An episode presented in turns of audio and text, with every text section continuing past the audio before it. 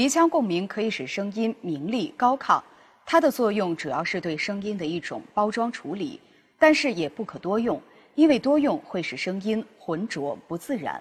所以，关于鼻腔共鸣的练习，我们应该结合自己的声音，有针对性的去练。首先，应该确定鼻音是否过多。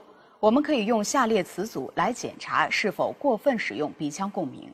在读的时候，我们可以捏住鼻子去感受。如果鼻腔从元音开始就震动，则表明鼻腔共鸣使用过多，应该减少元音的鼻化程度。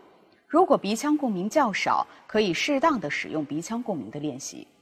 接下来，我们就来读一下下面这一组词语。那读的时候，记住用手去捏住鼻子。嗯，好，来，女生先来。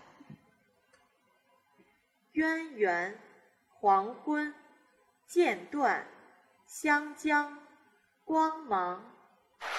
嗯，这个鼻音色彩就稍微有一点，可能是在元音开始的时候，呃，那么。鼻音就有了，所以要控制一下这个鼻腔共鸣的使用。那接下来男生来，嗯，渊源，黄昏，间断，湘江，光芒。嗯，男生的明显会比女生的鼻音色彩稍浓一些。啊，你也是在元音的时候，你看渊渊源，啊，那个这个元音的时候就已经带有鼻化的色彩了。啊，所以要控制一下鼻音的这个鼻腔共鸣的使用啊。那么一般来说，啊的舌位低，鼻腔共鸣弱，软腭下降幅度可以稍大一些。一乌吁舌位高，口腔通路窄，气流就容易进入鼻腔，产生鼻腔共鸣。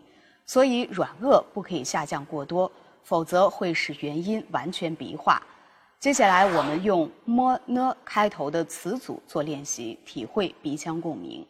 那么，在这儿要说一下，如果鼻腔共鸣使用过多的同学，或者你鼻音色彩过重的同学，一定要注意，呃，发元音的时候软腭的位置。嗯，接下来还是女生先读。妈妈，买卖，阴谋，弥漫，隐瞒。出门，分秒，人民。嗯，还不错。接下来男生要注意一下你的软腭啊。妈妈，买卖，阴谋，弥漫，隐瞒，出门，分秒，人民。嗯，回去练在练的时候，呃，一定要注意，学会控制我们的鼻腔共鸣的使用。呃，它有的时候可以有，但是，呃，比如说，尤其不该去鼻化的这些呃音，我们不要去把它呃鼻音色彩过重了。嗯。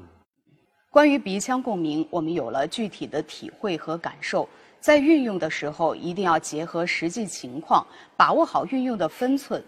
同学们要努力练习，才能控制好对共鸣的使用。那么，关于播音发声的共鸣控制练习，到这里就全部结束了。